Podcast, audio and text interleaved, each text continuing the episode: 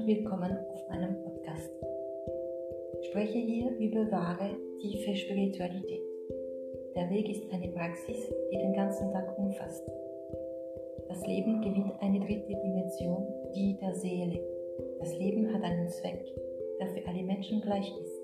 Die Rückkehr zu unserem Vater, zur Quelle mit dem vollen Bewusstsein. Die Zeit, die wir hier auf Erde verbringen, soll dazu dienen, dieses Bewusstsein zu erlangen. Der Weg bietet die Mittel und die Methode dafür. Die innere Einstellung kommt dann mit der ständigen Praxis. Diese Praxis ist einfach, aber verlangt eine gewisse Motivation. Die hast du oder die hast du nicht, gehängt von deiner Durst nach Frieden, Stille und Glückseligkeit.